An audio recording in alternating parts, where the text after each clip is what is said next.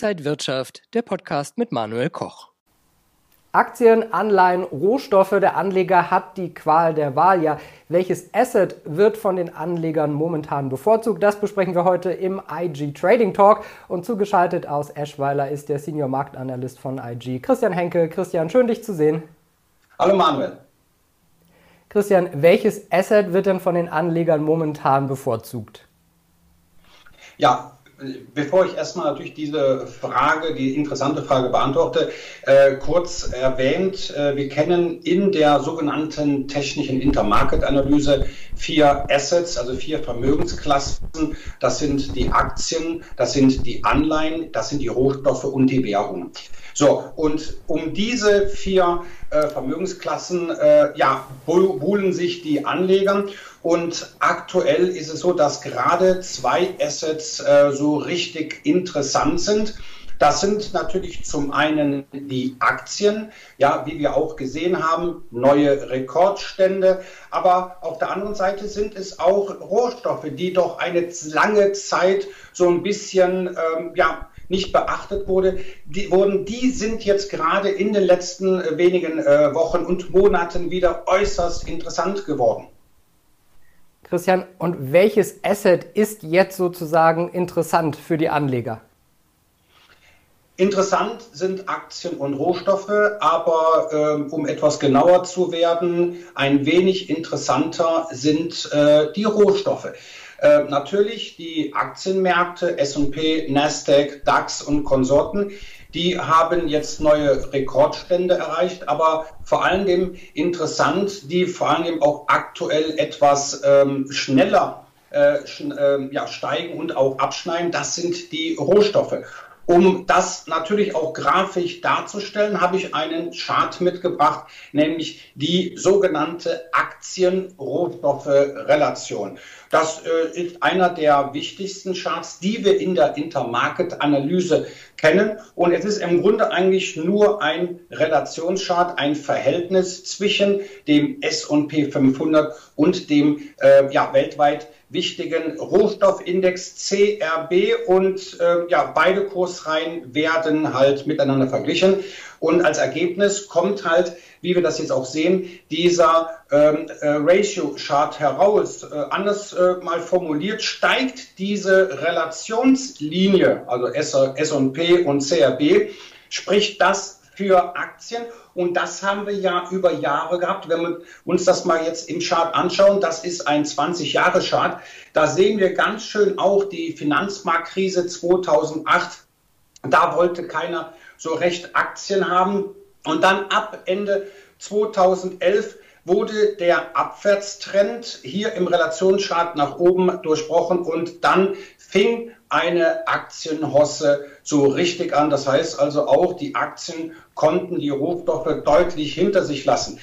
Interessanter ist jetzt aber die aktuelle Situation. Und wir sehen auch hier in diesem Chart, dass die Relation vor einigen Monaten eine, ein Top gebildet hat. Also es ging nicht mehr abwärts, äh, nicht mehr aufwärts, vielmehr ging es für die Relation abwärts. Und das war dann auch der sogenannte Bachwechsel. Da sehen wir auch, dass eine Aufwärtstrendlinie im Relationschart unterschritten wurde. Mit anderen Worten, die Rohstoffe haben plötzlich die Oberhand gewonnen und das ist aktuell auch weiterhin der Fall.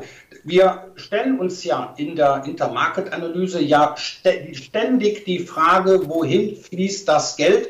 Wohin soll der Anleger sein Geld halt investieren? Und aktuell ist es so, dass die Rohstoffe die Oberhand haben. Das heißt jetzt natürlich nicht, Manuel, dass jetzt Aktien völlig uninteressant sind, um Gottes Willen. Nein, aber wir sehen aktuell, dass ähm, die Rohstoffe schneller steigen ähm, als die Dividendenpapiere und der Relationschart äh, lässt auch weiterhin darauf hindeuten, dass dies auch der Fall äh, sein wird. Ja, und die Rohstoffe, die treiben ja auch momentan die Inflation enorm an. Sehen wir also auch eine richtige Rohstoffhosse? Ähm, auf alle Fälle, das äh, werde ich gleich nochmal in einem anderen äh, Langfristchart, einem sogenannten Big Picture, verdeutlichen. Das ist ja eigentlich auch das äh, Problem, was wir momentan haben. Äh, Rohstoffe und Aktien tendieren aktuell in die gleiche Richtung. Ähm, das ist vielleicht erstmal ein wenig widersprüchlich. Nein, äh, im Grunde eigentlich gar nicht. Ähm, bis zu einem bestimmten Punkt. Natürlich, wie du schon gesagt hast, wenn die Rohstoffpreise, vor allem die Energiepreise, das spüren wir ja alle, wenn wir an der Tankstelle sind, das spüren wir aber auch, wenn wir im Supermarkt sind. Nudeln, Eier, alles wird im Grunde ja teurer. Ähm, und da sehen wir jetzt natürlich auch gleich in einem speziellen Chart, warum das äh, der Fall ist. Ähm, ich möchte dann danach auch noch mal kurz auf eine andere Relation eingehen, die meines Erachtens sehr interessant ist, äh, uns auch die Frage beantwortet, wohin das Geld fließt. Zuerst aber kommt der Monatschart, das sogenannte Big Picture auf äh, Monatsbasis des Rohstoffindex CRB. Auch hier ein 20-Jahres-Chart. Und hier sieht man sehr schön, warum aktuell die Rohstoffe steigen. Warum das natürlich jetzt auch die Inflation antreibt. Wir konnten hier im CRB Future Index den Abwärtstrend aus dem Jahr 2011, aber auch von 2008 deutlich überwinden. 2008, da war vorher die Welt noch für, äh, für die Rohstoffe in Ordnung. Dann kam aber die Finanzmarktkrise. Dann kam plötzlich die Angst vor einer Deflation auf und von äh, Rohstoffen und Aktien wollte erst einmal kein Anleger was wissen. Das hat sich jetzt aber geändert. Die zwei genannten Abwärtstrends wurden überwunden. Das spricht im Grunde jetzt eigentlich auch für eine neue Rohstoffhosse, die äh, für eine gewisse Zeit natürlich auch mit den Aktien einhergeht. Und ähm, in einem anderen Chart, den ich jetzt hier noch gerne zeigen möchte, das ist eine andere, andere Relation, nämlich die Aktien-Anleihen-Relation. Im Grunde kann man eigentlich sagen, das ist eigentlich äh, der wichtigste Intermarket-Chart, den wir eigentlich kennen, weil viele Fonds, viele Versicherungen die auch äh, entsprechende Finanzprodukte äh, halt anbieten, müssen halt immer ja letztendlich entscheiden, investiere ich jetzt zunehmend in Aktien oder halt in Anleihen oder in beiden Produkten. Und hier sieht man auch sehr schön, wohin das Geld fließt nämlich in den Aktienmarkt. Die Renditen in den Vereinigten Staaten, die sind ja auch zuletzt doch gestiegen, deutlich sogar gestiegen. Das hat natürlich als äh, Ergebnis, dass die Anleihenkurse fallen. Und da äh, wird also auch das Geld aktuell abgezogen vom US-Anleihemarkt und natürlich dann an der Wall Street investiert. Das sehen wir auch hier in diesem Chart. Die Relation steigt. Und natürlich auch, wie wir das vorhin schon gesehen haben, können wir auch hier bei einem Relationschart mit Lineal und Bleistift natürlich äh, hier arbeiten. Und da wurde auch vor einiger Zeit ein Widerstand nach oben besprochen. Das heißt also, aktuell sind beliebt Aktien und Rohstoffe. Und schauen wir mal auf den Ölpreis, der ist ja in den letzten Wochen und Monaten deutlich gestiegen und wir merken das ja auch an den Tankstellen. Wenn man äh, da mal auf äh, die Auswirkungen schaut, vielleicht auch auf andere Rohstoffe, was sieht man da? Ja, der Ölpreis ist ähm, ja einer der wichtigsten Rohstoffe, ähm, nicht nur letztendlich für die verarbeitende Industrie zur Produktion von Gütern und für den Transport von Gütern äh, oder halt für uns Pendler, die mit dem Auto fahren müssen. Ähm, wir sehen natürlich jetzt auch, dass der Ölpreis, der Rohölpreis in dem genannten Rohstoffindex CRB ähm, ja das größte Gewicht hat und folglich äh, ist es ja wohl so, dass wenn der Ölpreis steigt, dann auch der Gesamtmarkt, also sprich der Rohstoffindex CRB auch steigt.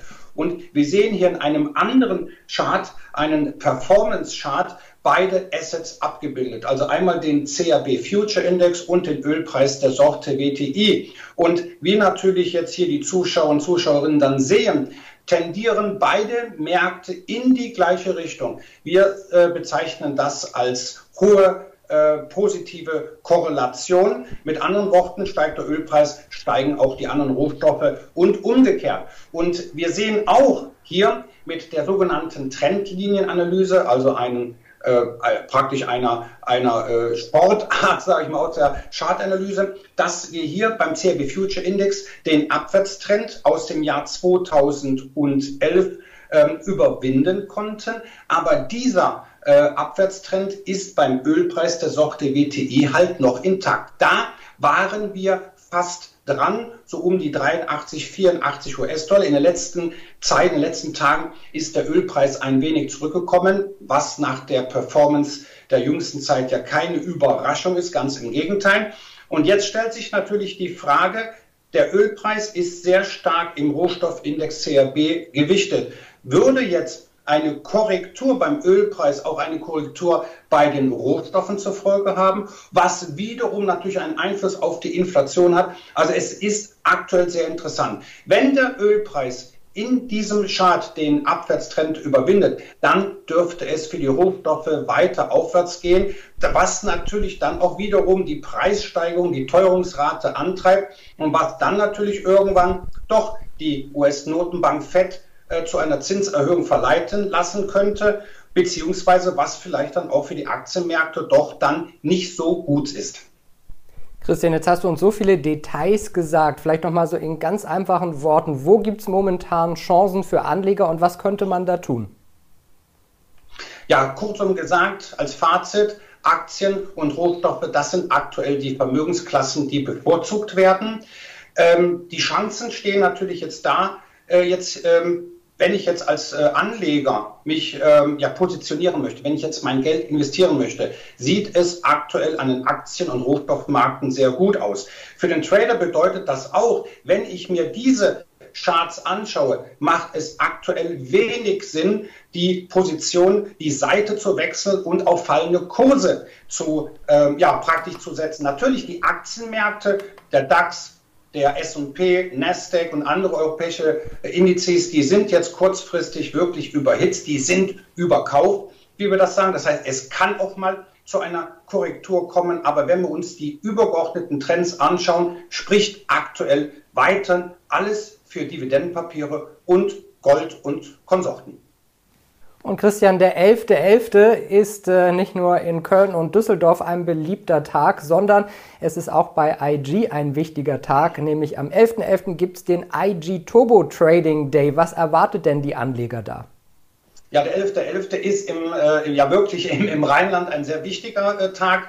Ähm, wir bieten natürlich da wie schon den IG Turbo Trading Day an, nicht um 11.11 Uhr .11 wie in Köln und Düsseldorf, sondern ab 18 Uhr. Das ist dann unsere Online-Veranstaltung, wo also die Zuschauer und Zuschauerinnen kostenfrei teilnehmen können, online ganz bequem von zu Hause aus. Und es werden zahlreiche interessante Referenten dann zu sehen und zu hören sein. Ich musste auch mal jetzt auf meinem anderen Bildschirm schauen. Da wird natürlich Marc Friedrich dann ein, äh, einen Vortrag halten, André Stagge oder halt äh, Roland Ulrich, mein Kollege Salah Boumidi, äh, David Yusuf und natürlich äh, Dimitri Speck. Also da geht es wohl auch um Saisonalitäten oder auch Orkan Kujas, auch wohl einer der äh, bekanntesten deutschen Trader.